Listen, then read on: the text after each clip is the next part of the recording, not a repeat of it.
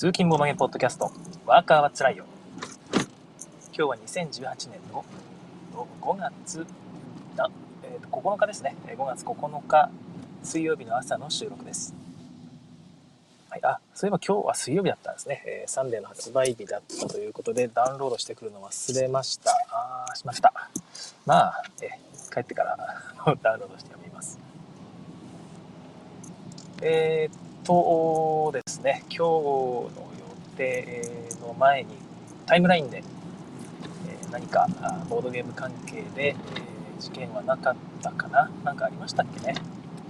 あんまり今日はチェックしていないんですが、えー、っと、はい、えー、あんまりないですね。えー、東京サイドキックのエラッタがいくつか出てましたけど、まあ、大した内容ではないですね。えー、と、カードにちょっと記載漏れがあったっていうのと、数値が一つだけ間違っていたぐらいです。えー、ああいうのね、シールとか出してくださるとありがたいんですが、まあ、交換対応なんかも将来はしていただけるとありがたいですね。あ、そうそうそう、えっ、ー、と、昨日アルペンツヤンが箱が届きましてね、めちゃくちゃ可愛いですよね。で、思ったよりもちょっと箱が大きくて、なんかむしろね、お得感がありましたけども。で内容は紙ペンゲームなので、えー、ね、ペンが、ペンというか、鉛筆が何本かと、プレイシートですね、あのちぎって使えるプレイシートが何枚もついていて、で、なんか、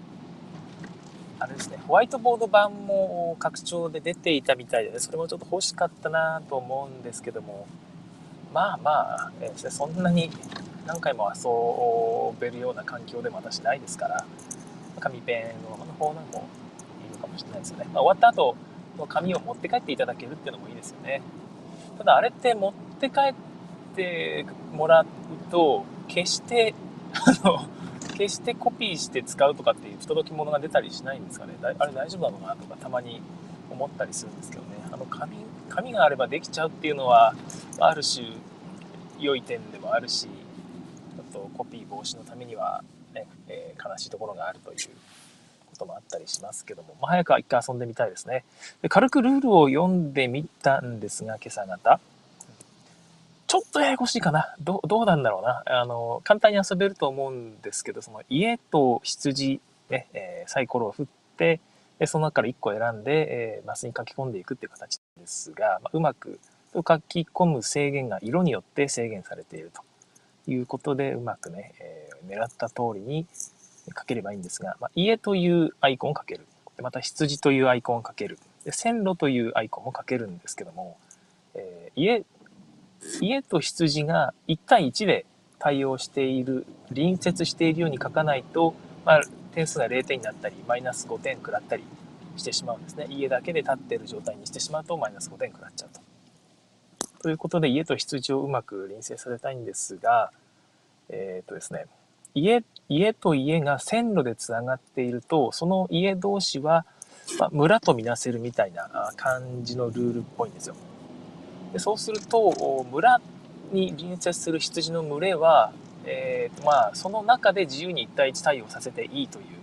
ルールになっているっぽくて、まあ、そういうふうに書いてあるわけじゃないんですけど、多分解釈すると、そんな感じのルールなんですよね。でその辺が子供にうまく説明できるかなっていうのがちょっとわからないんですけどゲームとしては大人がやる分にはあれぐらいの複雑さの方が楽しめますよねいろいろ考えることがあったりテクニックみたいなやつがね駆使できたりして良いので、えー、いいと思うんですが子供さんとかと遊ぶ時はどこまで大丈夫かなというのは少し不安です一回やってみたいと思っていますなんかとにかくアルペンチアンイラストが可愛らしくて本当にね、好みなんですよね。あのイラストが。まあ、変えてよかったです。はい。えーとですね、コメントのご紹介です。えー、砂川さん、おはようございます、ね。いつもありがとうございます。えー、ひろしあんさんもおはようございますということで、ます。東京は冷たい雨です。福井もちょっと雨模様ですが、今はやんでいますね。最近ちょっと寒いですよね。5月から私、会社の方、会社というか仕事先の方がクールビズということで、ネクタイ着用しないようになってるんですよね。全然教えてくれなくて 別にいいんですけど、え、私普通にネクタイして昨日行ってしまったんですけども、ネクタイなしってあんまりなんとなく落ち着かない気もするんでですよね。まあ、どうなんでしょうね。まあ、ないならないで楽ちんですけど、なしでいいんなら、ずっとなしにしろやってね。本当別になんで夏の間だけ、えー、なしでいいみたいな謎のルールになってるのか。はい。私には分かりません。えー、なしでいいんならなしで、えー、ずっと通せばいいのにね、えやりでつけたい人はつければいい。一斉にみんな外すんですよね。で、なんかつけてる人間一人もいないんですよ。それも変だなと思って。つけちゃダメなんですかって聞いたら別にいいですよって言われたんで、まあ、つけっぱなしにしてましたけど。はい、まあそんな感じですね。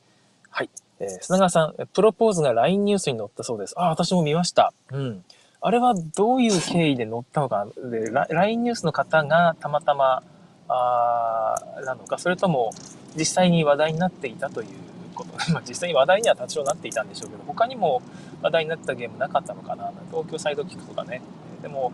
このゲームマーケットでも前を通る人がみんなあの赤い、赤と緑のパッケージを手に持っていたっていうツイートも見ましたので、だいぶやっぱ売れたんでしょうね。でゲーム内容はカードの組み合わせで、ね、カードに書かれた言葉の組み合わせでプロポーズの言葉を考えるという、えゲームみたいなんですが大喜利系のゲームなんですかね、まあ、割とそのパーティー系として、えー、オーソドックスでなんか外さない系のゲームなので購入された方は楽しんでるんじゃないかと思いますぱテーマもいいですよねプロポーズする若い子がキャッキャ工夫しながらね、えー、男女で盛り上がったらこれはもう楽しいですよね女の子も楽しいでしょうしねプロポーズの言葉を言ってもらえるってだけでも女の子はやっぱり夢がありますからたとえゲームでもそういうことが起こると嬉しいですよね。まあ、男は男で、えー、一生に1回ぐらいしか使わないであろう言葉をね、えー、ゲームの中であれ、え何度もこう試せるっていうのは面白いかもしれないですよね。ま、そんな感じで話題になっているゲームというのは、え LINE の方でもねあったということでこれはさらに売り上げが期待できるんじゃないでしょうか。えっ、と、ツイートじゃなくて、コメントの方のご紹介、引き続き。なおさん、おはようございます。富良野は普通に寒いですね。普通に寒そう。普通に寒そうですね。お疲れ様です。えー、またなおさんね、アルペンツヤンはすごろくに入荷してましたね。お、なんとなんと。はい。えー、おすすめのゲームだと思いますので、皆さんも購入されてください。あれって、えー、そうそう、前に行ってなかったか、行ったかどうか忘れたんですが、もともとは海外の、えー、ゲームなんですよ。だから、同時作品というわけではなくて、一応日本語化という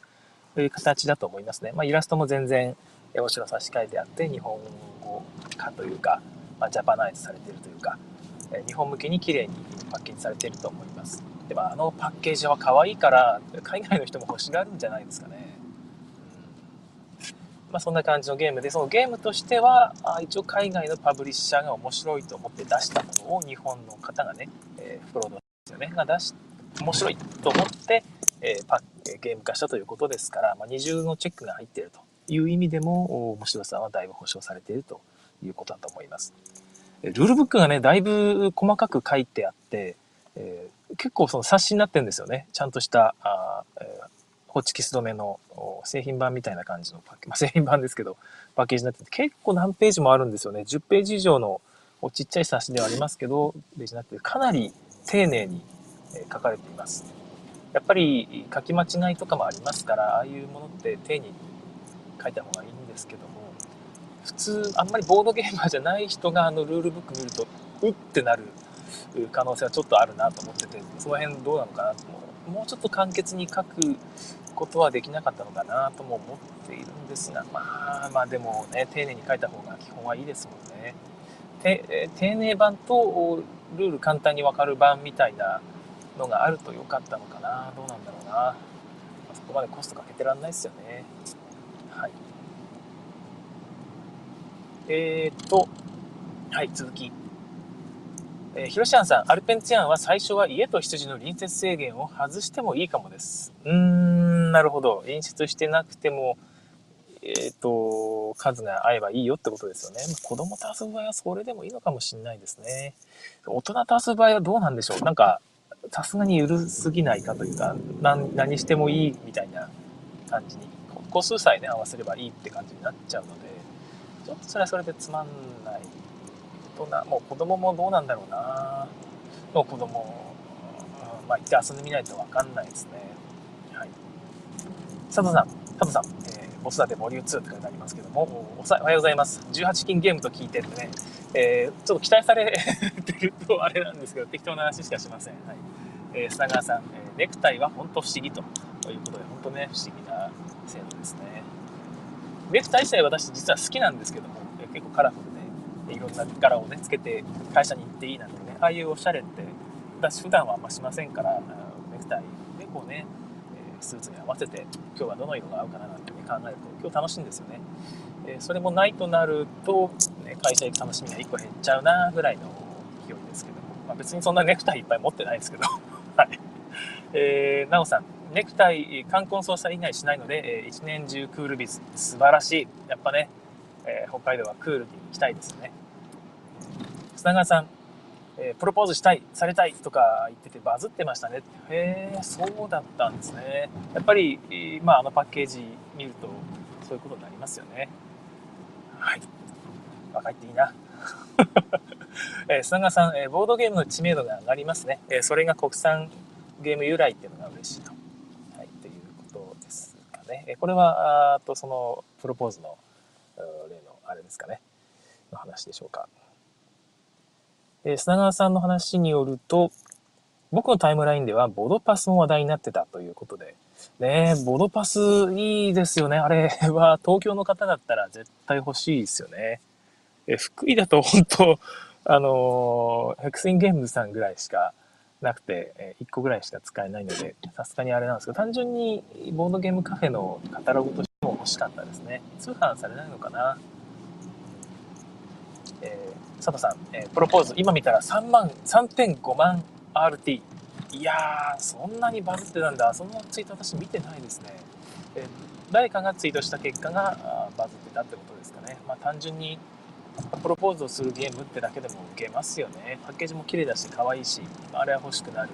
えー、要素を全て兼ね備えているゲームだと言えると思います。はい、ということで、そんな感じの皆さんからご紹介でした。はい、本日のテーマなんですけども、18金ゲームということで、え、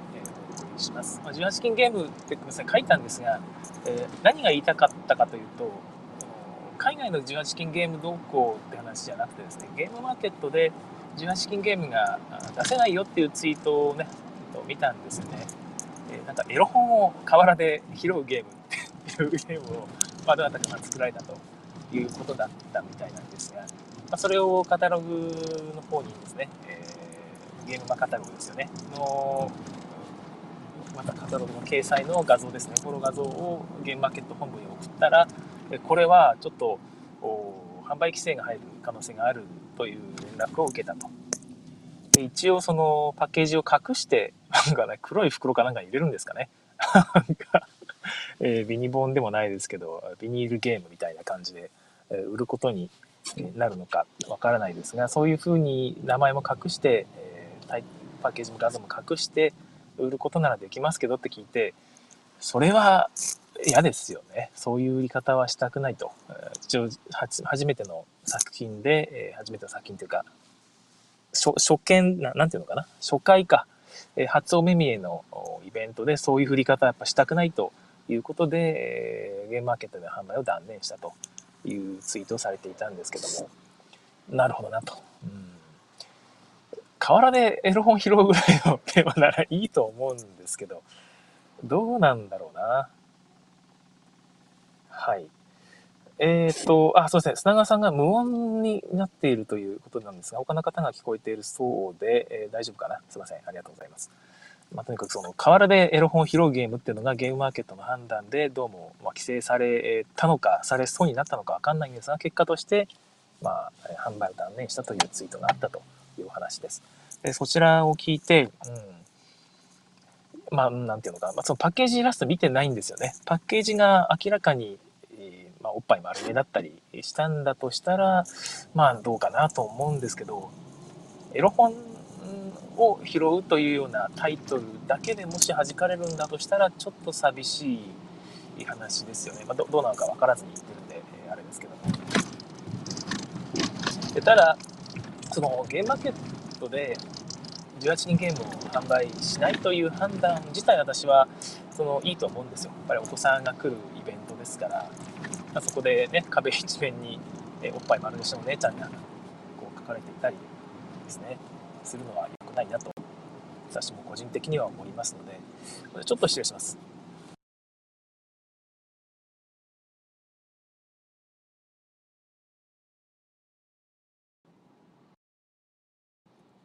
あすみません、えー、ちょっと今ミュートして、えー、咳が出ましたので、ミュートして咳をしておりました。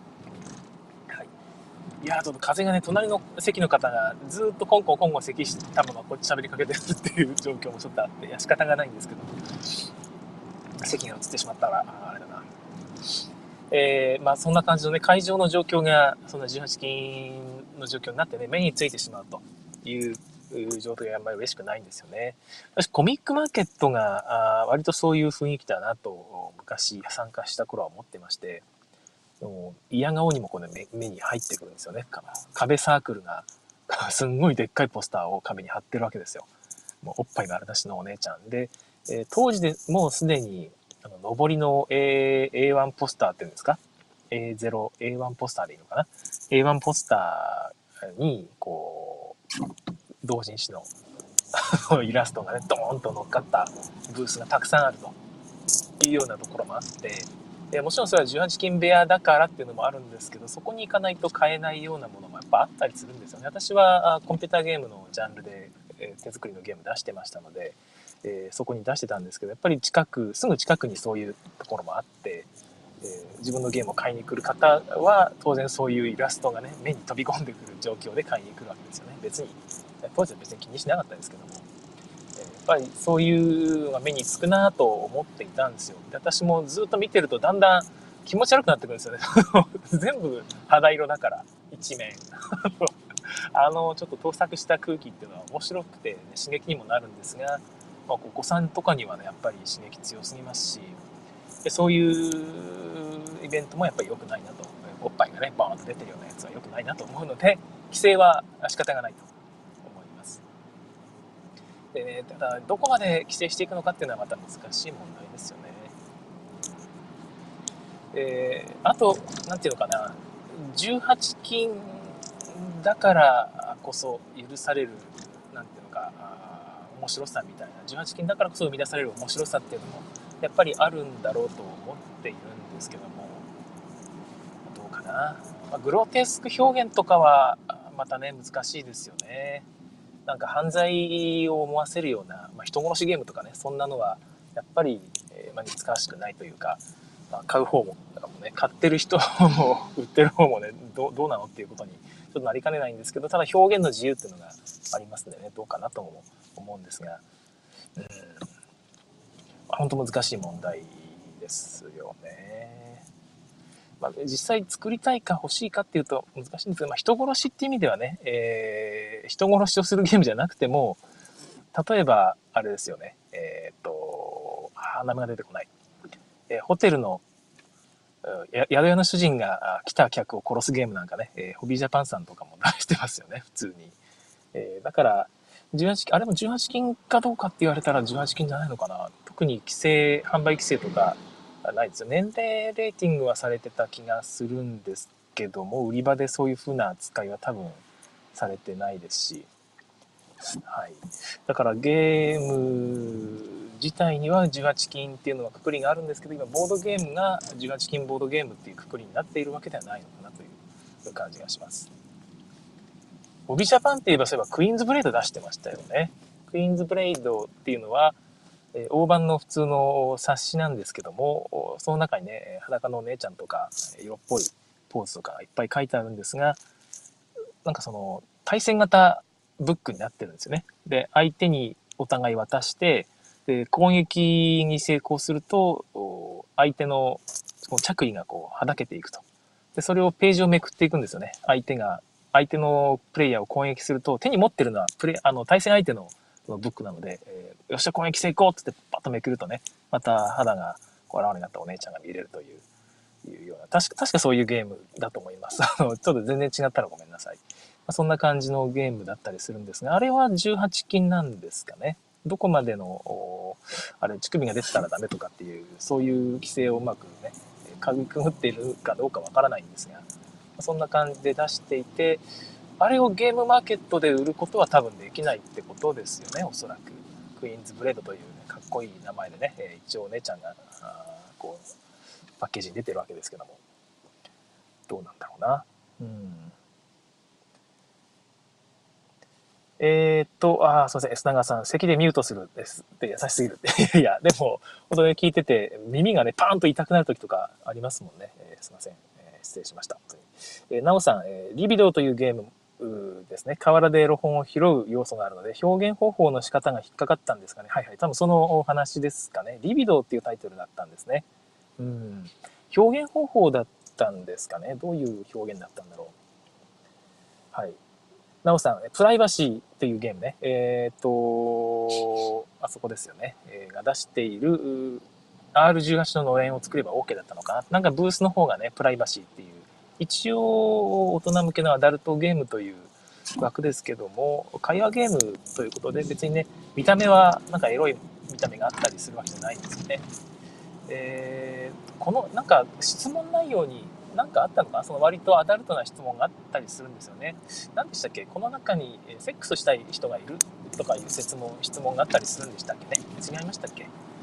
そんな感じのものは OK。間違えて子供が買わない買う買わないとも限らないと思うんですまあでもあのブースね18金ののれんがあったりするっていうのはそういうなんか配慮があったんでしょうかね。うんそこまでやっちゃうと面白いですよね。なんていうか逆にイベント的な感じがして、それは会場側も認めたということなんでしょうか、スルーしたんでしょうかね、グレーゾーンなんだろうか？うん、また難しい。で、なおさん曰く、え年齢制限の18金と18歳からというのは違いますよね？っていうのはどどうでしょうかね？同じ意味な気がしますけど、ああ、プレイの適正年齢ですね。適正年齢18歳からっていうのと、18金っていうのはそうですね、違いますよね。18歳未満禁止ということですから、えー、その18金っていうのは。はい。スタンガさんが乳首とだけ書いています。えー、ヒロシアンさん、えー、クイーンズブレードはギリ18金を回避していたかなと。ロストワールドのリメイクですね、ということみたいです。うん、一応18金を回避しているんですね。本屋さんで普通に売れるんでしょうかね。うん一応その昔のやつだともう何て言うのかなパッケージというか表紙がすでに結構エロかったんですけど最近はそんなこともないみたいですよね。ちょっと軽く来る前に検索したんですけども。まあなんか割とおとなしめのイラストになってると思って中がどうかは知らないですけども、えー、砂川さん、えー、一人プレイを人に見られたことあるとかっていう、えー、質問ですかね。これがプライバシーにあったりするんですかね。ってるかわからないですけど、ね、プライバシー自体は面白そうなゲームで、あれは18金ほどのものではないですね。まあ、大人の方が楽しめるよってだけなので、まあいいですよね。なんかその保健体育っぽいゲームとかね、えー、なんか作ったらグレーゾーンになるんですよね。その、生死と乱、生子と乱子の物語みたいなね、そういう感じのゲームで、なんかこう、おせっせアクションみたいな、そうですね、まあ、おせっせをすると、えー、なんか、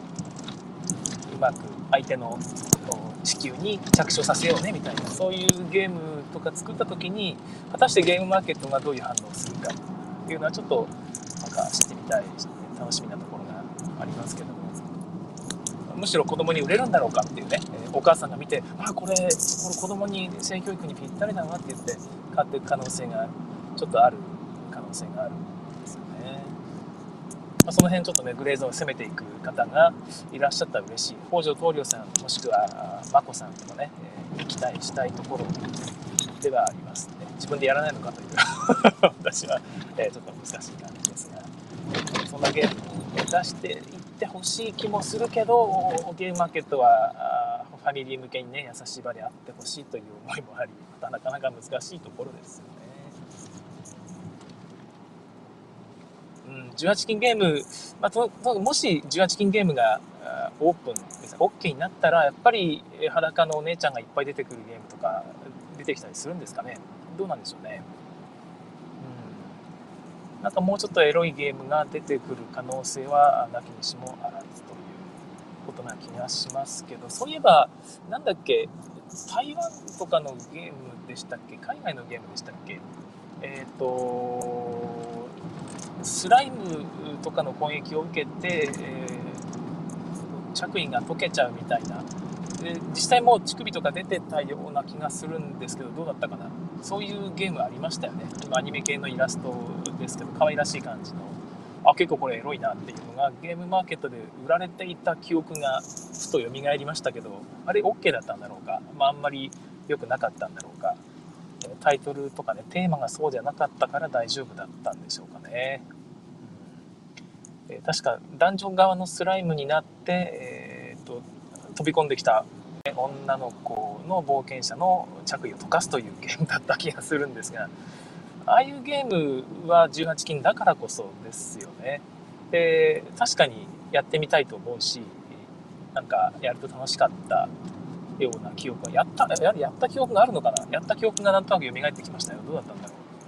うん。ちょっとやったかどうかすら忘れてしまったんですが、とにかく鮮烈な、鮮烈な印象を残しているということは、えー、面白かったし、まあ、興味もあったんだろうな、自分は。あということですよ。そんな風なデザインが現状のゲームマーケットでは一応制限されてるということですよね。うん、一応ゲームマーケット以外にも販売イベントってあるので、まあ、そういうとこで売っていけばいいんでしょう方もないあるのかなというところです。18金ゲームのジャンルはまだまだね、いろいろ作られ、なんか可能性があると思うので、え、でもありましたよね。何でしたっけ？誰が作ったんだっけ？カタラが作ったんだっけ？違ったっけ？えっ、ー、と、フェルティでしたっけ？あのー、ね、あの風船を使って、いろんな性行為のポーズを試すというですよね。相手のお尻に風船を当てがい、えー、股間を押し付けて風船を割るみたいなゲームですよね。いやその そのシーンを見てみたいですよね。えー、そういうゲームなんかも普通に面白いし、おっぱいお尻サンシャインとかゲーム話、題になるしやったら盛り上がるんですよね、まあ、そういう意味で何て言うのかなアダルトなものを笑いに変える面白さに変えるっていう可能性は全然、えあるしまだまだ追求されてっていいと思うし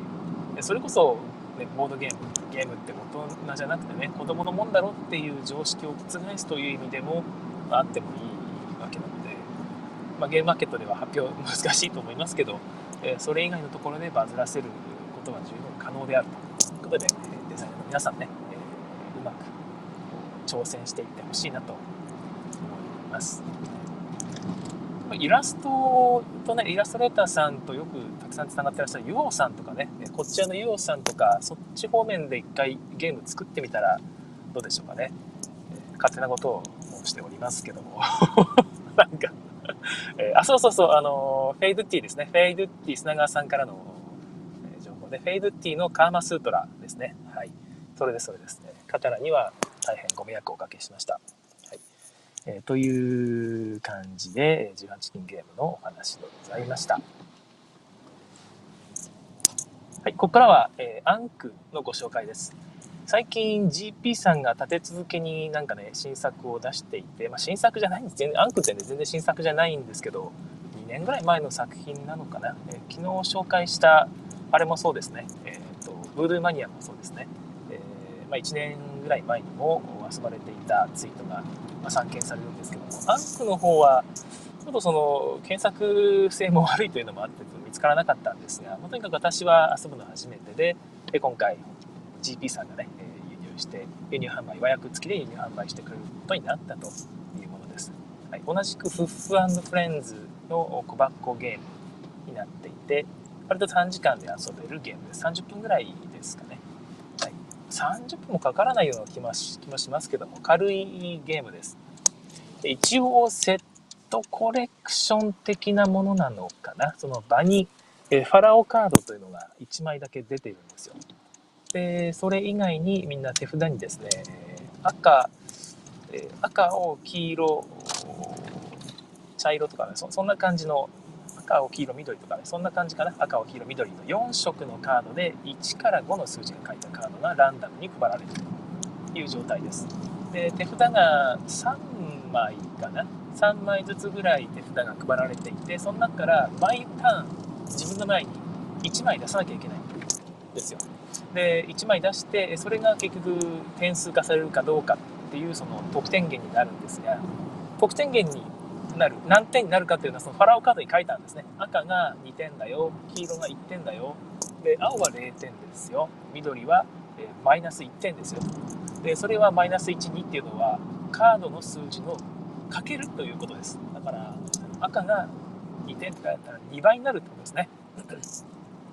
2倍の得点になるということで赤いカードの赤の5とか出したらそれ1枚で10点になるわけですよ。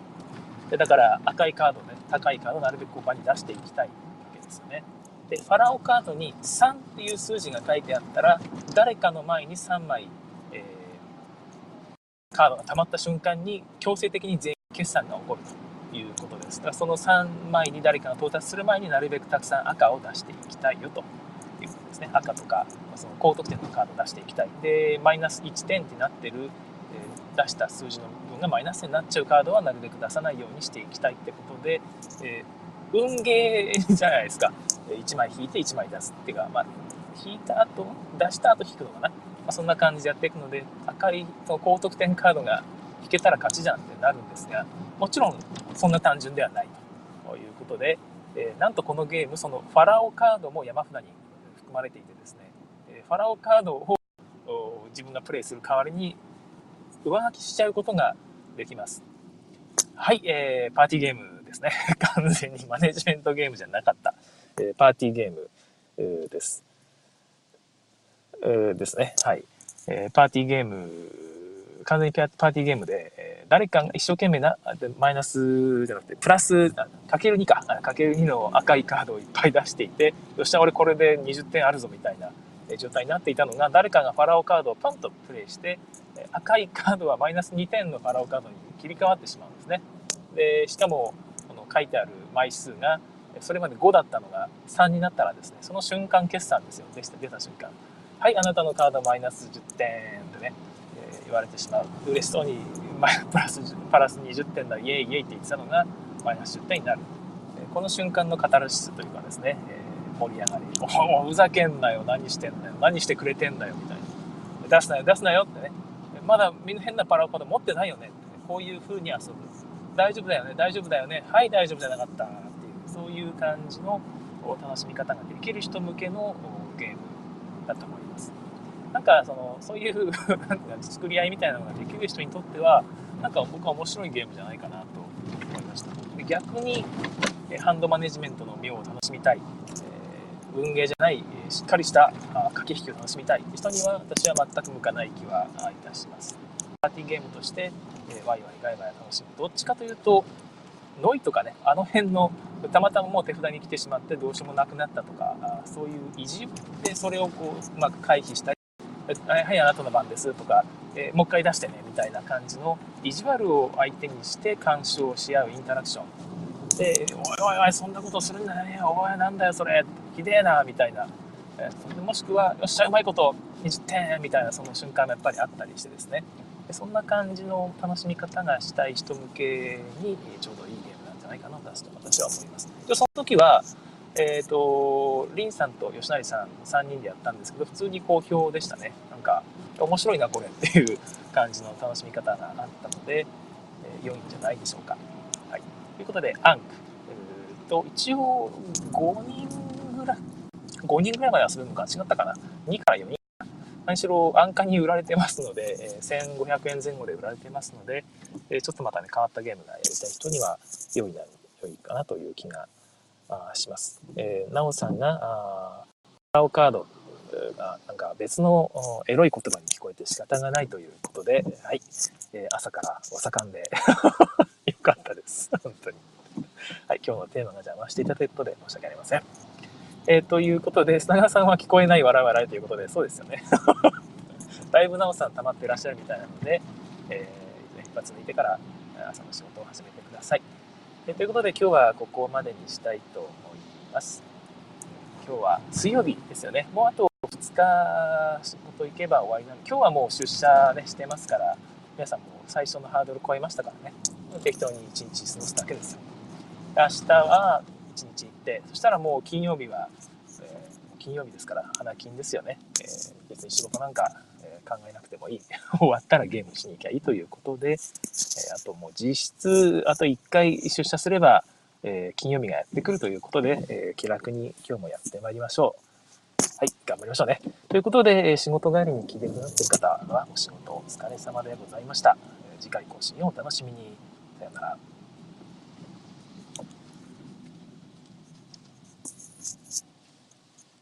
はい、えここからはおまけの時間になります。え特にね、話す内容を決めてなかったりするんですが、なんかあったかな？うーんと、はいはいはいはい。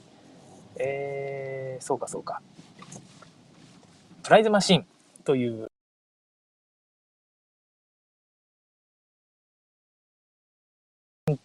って何のことかわかる方いますかね？クレーンゲームのことです。単純に言うと。ゲームンターにあるクレーンゲーム、もしくはなんかね、あのプッシュマシンとか、いろいろ最近たこ焼き、たこ焼きの焼く機械みたいなやつが置いてあって、そこにピンポン玉をすくって上からポトンと落として、えー、綺麗に真ん中に落としたら、景品もらえますよっていうゲームもあったりしますよね。で、プライズマシーンに最近、最近ね、昔からなんですけど、娘は結構ハマってまして、本人うまいという意識があるみたいなんですよね。実際うまいんですよ。うめえな、ぴった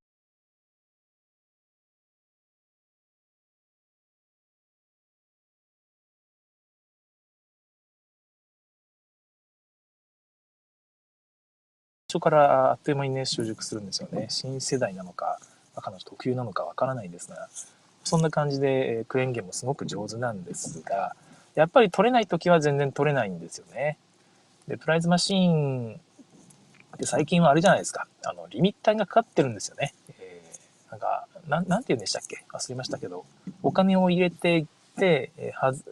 なんかその、ある程度お金が貯まるまではですね、アームがふにゃふにゃなんですね。全然、あの、掴んでくれない。でも、掴むことはまず不可能っていう感じで、アームが動いていくという感じで、最初はお金はね、ほんといくら入れても絶対取れないんだけど、ある程度お金が入る。まあ、インカムって言うんですけど、インカムが溜まってくると、それがオンになってですね、えー、アームがギュッと掴めるようになるというような仕組みが入っているわけです。で、まあ、その、その仕組みが入っていると、結局、これまだ今回もふにゃふにゃだったね。あ、今回掴めたねっていう。で、その掴める瞬間まではお金を入れなきゃいけないんですよね。誰かがお金入れまくっていて、外しまくっている。で、その後一個も取れずに、えー、諦めるもお金ねや、帰ろうって諦めたら、その後が チャンスという感じになっているんでしょうか。ただ、その、時間が経つとリセットされたりね、えー、したりして、またいやらしいんですが、その、そういう仕組みについて賛否両論があって、うん、そんなの入れたらね本当に単純にギャンブルじゃねえのと。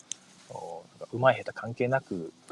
単純にたまたまインカムのねその上限に達した人が取れるんでは運営じゃないのっていう話もあるんですがそのその仕組みがないと上手い人が延々取り続ける。で下手な人は全然取れない。で結局上手い人に取らせないようにえー、難易度も調整されていくでしょうし、そうすると下手な人はね、さらに取れないってことになると、それこそ不公平じゃないのという可能性が出てくるんですよね。で、それってまた面白い、面白いバランス、ゲームバランスだなっていうふうに、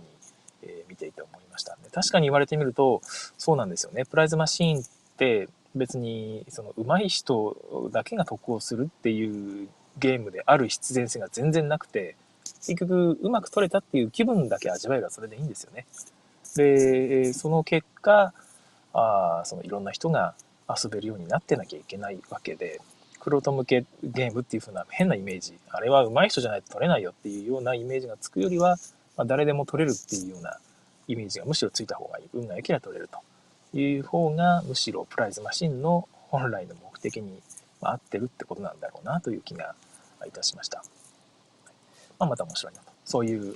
一見卑怯だ、そんな儲け主義みたいに見える仕組みでもよく考えてみるとそういうふうなバランスになってるんだなということですよね。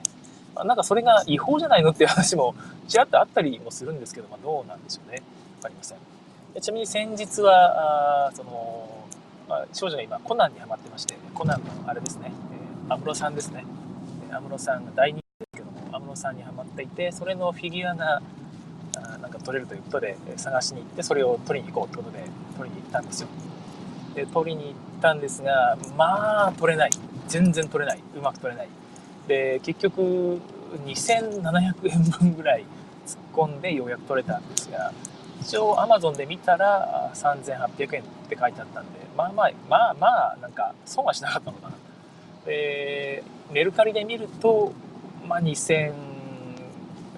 800円とか、まさに取った金額そのものなんですが、送料込みって考えるともうちょっと本当はね、安く取れるのかなと。ちなみに全然取れない状況の我々は見かねてですね、店員さんが途中で駆け寄ってきてですね、これ、あの、もうその、輪っかに引っ掛けて取るんじゃなくて、ここまで前の方にこう突き出しているんなら、前の方にこう引っ張り出すことができたんなら、箱の上の方をアームでちょんって押すだけで落ちてきますよって、えー、丁寧に教えて、ここです、ここの場所ですみたいな感じで 教えてくれて、で、それを長女にやってもらって、ボトンとね、本当におっしゃる通り、もう引っ張らなくても全然問題なくボトンと落ちた。簡単に落ちたんですよね。あのやり方を先に知っていたら、もうちょっと安く取れたかなってことをね、えー、娘とお話しながらやっていたわけですけども。そんな感じでプライズマシンっていうのは面白いなという気がします。あの、クレーンゲームを、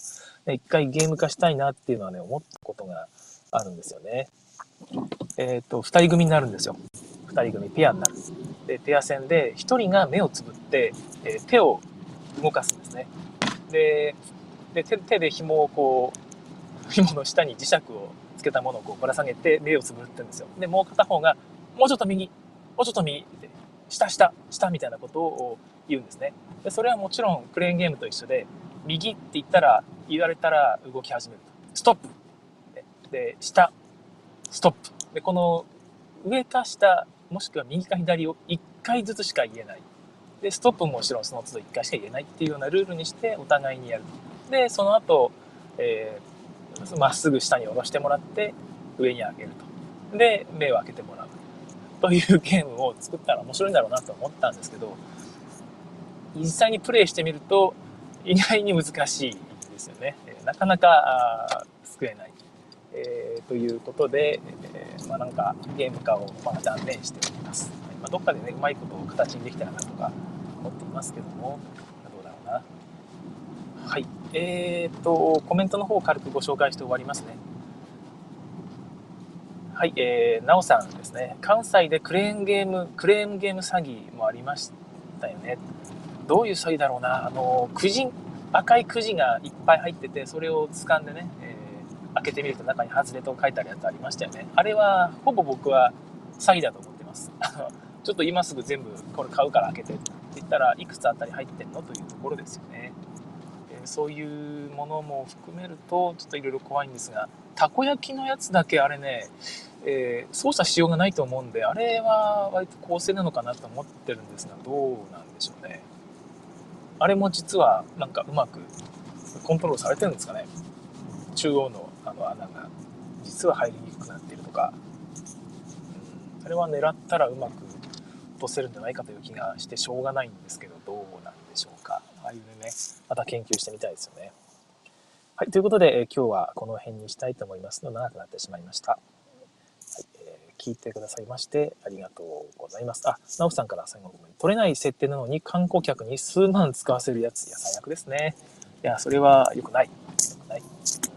まあ、逆に遊ぶ側もそういうのをね、ちゃんと見極めてやんなきゃいけないですね。まあ、難しい世界です。はい、それでは今日はここまでにしたいと思います。さよなら。